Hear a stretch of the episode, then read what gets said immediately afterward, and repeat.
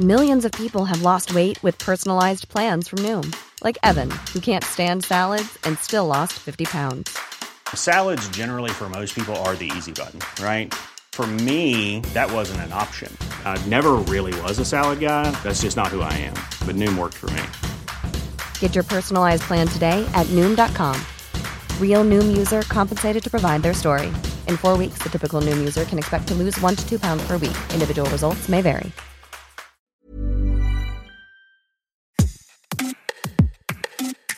Bonjour, vous écoutez Minute Papillon, je suis Laetitia Béraud et dans cet épisode on va parler de règles. Je sors le dictionnaire, je lis phénomène physiologique qui se caractérise par un écoulement sanguin périodique dû à l'élimination de la muqueuse utérine qui se produit chez les personnes de sexe féminin lorsqu'il n'y a pas eu de fécondation et qui se répète de la puberté à la ménopause. Ça, c'est la définition générale. Et dans la vie de tous les jours, à ces règles, on leur donne des petits noms. Les ours, les coquelicots, les trucs, les lunes, pour ne pas les nommer. Parce que parler des règles de sang menstruel, c'est encore tabou alors que la moitié de l'humanité connaît ou a connu ce phénomène. Pour la petite histoire, il aura fallu 2022 et le dernier Pixar, Alerte Rouge, pour qu'on parle de règles dans un film animé. Et je ne rigole pas, ça a été considéré comme une révolution. Donc parlons de règles aujourd'hui. Qu'est-ce qu'on pourrait faire? Qu'est-ce qui serait interdit quand on a ces règles? Ce sont les questions que pose Gaëlle Baldassari, formatrice, fondatrice du mouvement Kiffe ton cycle, autrice de Kiffe tes règles aux éditions Larousse. Quand on a ces règles, est-ce qu'il est possible d'aller à la piscine, de faire du sport? Comment on se lave? Est-ce qu'on peut avoir des relations sexuelles? Est-ce qu'on peut faire une mayonnaise sans la rater? Place maintenant à Gaëlle Baldassari qui appelle à kiffer son cycle menstruel. L'idée, c'est de réhabiliter dans nos sociétés la notion de bien-être menstruel, de considérer qu'il est normal de bien vivre avec son cycle menstruel, de bien vivre avec ses règles, plutôt que de considérer, comme ça l'est fait classiquement dans la société, que c'est un problème. Comment on se lave quand on a ses règles? J'ai envie de dire qu'on se lave comme d'habitude, mais effectivement, il y a plein d'injonctions qui font penser qu'on devrait se laver différemment. Il y a des personnes qui disent qu'on n'a pas le droit de prendre de bain. Il y a des personnes qui disent que ah, il faut pas se laver les cheveux pendant les règles. Enfin, ça fait partie des choses qu'on entend régulièrement. Et en fait, euh, non, tout ça est à la main de la personne qui doit se laver, c'est-à-dire de quoi j'ai envie aujourd'hui. En tout cas, il n'y a aucune contre-indication liée à la présence des règles pour le fait de se laver les cheveux, pour le fait de prendre un bain si ça nous fait plaisir. Il faut savoir que dans le bain, on va pas se retrouver avec un bain qui va ressembler à euh, une post-attaque de requin avec du sang partout.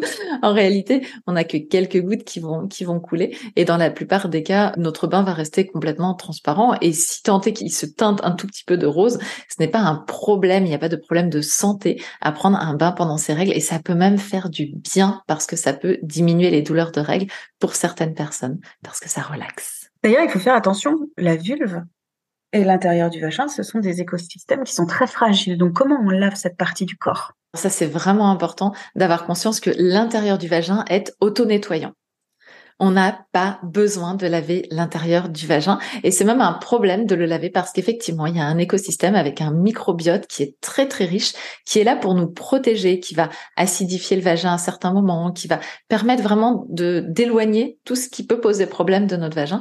Et donc, si on vient rentrer à l'intérieur des produits ou même de l'eau, c'est-à-dire mettre directement de l'eau avec un tuyau à l'intérieur parce qu'on pense qu'il va falloir faire une douche vaginale, eh bien, ça va poser un problème à cet écosystème. Et là, on va pouvoir se retrouver avec des mycoses ou des qui sont très inconfortables et qui sont des maladies.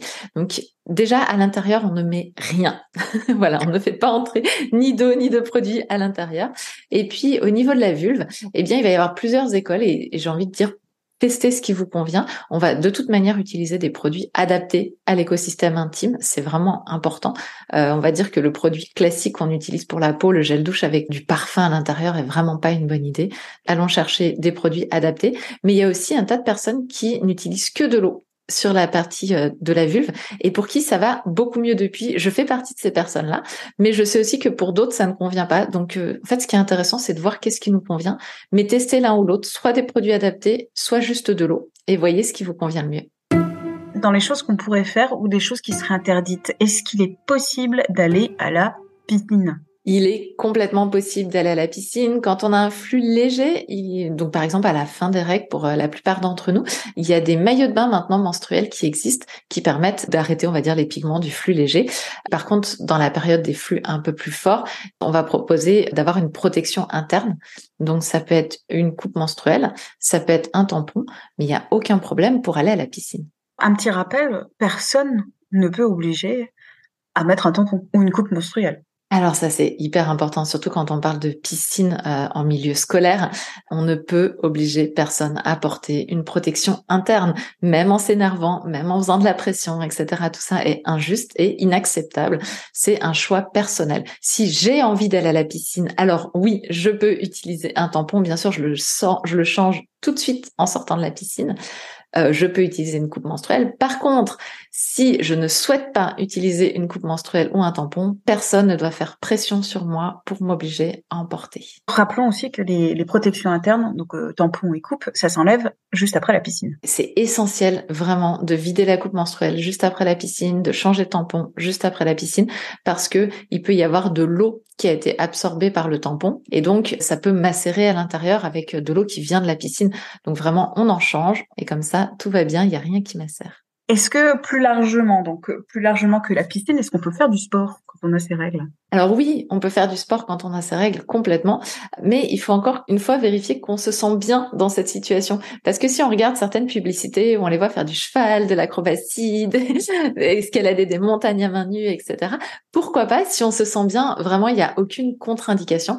Maintenant, si on se sent un petit peu plus raplapla, si on sent que on a peu d'énergie, que ça nous coûte d'en faire, bah, ce qui peut être intéressant, c'est de le faire de façon modérée. Par contre, on recommande de ne pas non plus rester bloqué c'est vrai que parfois on a des douleurs et donc on est bien mieux sur notre canapé à dire je bouge pas.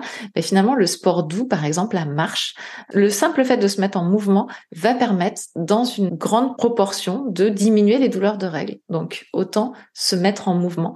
D'ailleurs, il y a un débat sur les performances sportives à ce moment-là euh, du cycle. Aujourd'hui, il y a des études qui ont été faites par des chercheurs, notamment au sein de l'INSEP, qui ont montré qu'il n'y a pas de différence de résultats en compétition. Est-ce qu'on peut avoir des relations sexuelles pendant les règles? Oui, à condition que les deux personnes soient d'accord, les deux ou plus, hein, quel que soit le nombre de personnes qu'on soit, soient d'accord avec ça. Ce qui va être intéressant, c'est de pouvoir protéger notamment les draps euh, ou l'endroit où on a ces rapports-là, parce qu'effectivement, il peut avoir du sang qui coule et, euh, ce sang peut créer des taches. Donc, euh, par exemple, mettre une petite serviette en dessous, mais il n'y a aucun problème. Ce qu'il faut savoir par contre, c'est que le sang des règles peut augmenter légèrement la transmission des IST, infection sexuellement transmissible. Donc, ça va être particulièrement important de se protéger dans cette période-là. Ça l'est tout le temps en réalité, mais je le pose juste ici qu'on se loupe pas dans cette période-là. Et euh, il y a une fausse croyance. On croit souvent que le sang des règles, et d'ailleurs c'est souvent écrit euh, dans pas mal d'endroits que le sang des règles va fluidifier les choses. Mais en fait, c'est un assez mauvais lubrifiant.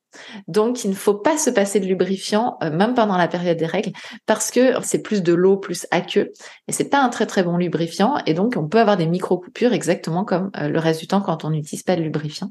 Donc, on ne se passe pas de lubrifiant, on protège les surfaces et on vérifie que tout le monde est d'accord. Et là, on peut y aller. Une vraie question qui intéressera tout le monde, est-ce qu'on peut faire une mayonnaise et réussir sa mayonnaise quand on a ses règles J'adore cette question. Bon, alors la réponse est bien sûr oui, on peut faire une mayonnaise et la réussir pendant qu'on a ses règles. Mais ce qui peut être intéressant, et là où j'aime bien mettre un petit bémol, c'est que parfois quand on a ses règles, on se sent un petit peu plus ramollo. Et si on n'a pas de batteur électrique à la maison, est-ce qu'on peut pas attraper quelqu'un d'autre pour nous aider à faire la mayonnaise à ce moment-là? Ça peut valoir la peine. Dernier rappel, le sang des règles, c'est pas euh, une mare de sang, c'est pas les, les dents de la mer, c'est pas grand chose en fait. On perd à peu près 5 centilitres de sang 5, 7 centilitres de sang. Ça correspond à peu près euh, aux petites tasses de café ristretto. Ça, c'est dans l'immense majorité des cas. Maintenant, effectivement, il y a des personnes qui ont des règles très abondantes. Et si c'est votre cas, je recommande d'aller vérifier en faisant le test d'IGAM. On le retrouve ça sur Internet ou dans mon livre pour voir quelle est la quantité réellement perdue et pouvoir en parler avec son médecin. Parce qu'il n'est pas normal de perdre bah, plus que cette petite tasse de café ristretto. Pour conclure, qu'est-ce qu'on peut faire et ne pas faire pendant les règles? Ce qu'on peut faire pendant les règles, c'est tout ce qui nous fait du bien, tout ce qui, tout ce qui nous fait plaisir et tout ce qu'on a envie de faire. Ce qu'on ne peut pas faire pendant les règles, bah, c'est ce qui fait qu'on se sent contraint ou pas bien et qui va augmenter peut-être les douleurs. Donc, en réalité, faisons ce qui nous fait du bien, évitons ce qui nous fait pas de bien et on sera au juste niveau pendant nos règles. Merci d'avoir écouté cet épisode de Minute Papillon, un podcast d'Anne-Laetitia Béraud pour 20 minutes. S'il vous a plu, n'hésitez pas à en parler autour de vous, à le partager sur les réseaux sociaux et à vous abonner. C'est gratuit sur votre plateforme ou appli d'écoute préférée pour ne pas les nommer Apple Podcast, euh, Spotify, Deezer, Podcast Addict, Castbox, etc. etc. À très vite et d'ici là, bonne écoute des podcasts de 20 minutes comme Sixième Science. On ne va pas se quitter comme ça. Vous avez aimé cet épisode? Sportif, généraliste, sexo ou scientifique, varié mais toujours bien informé. Découvrez les autres podcasts de la rédaction 20 minutes sur votre application d'écoute préférée ou directement sur podcast au pluriel.20minutes.fr. Et merci de nous avoir écoutés.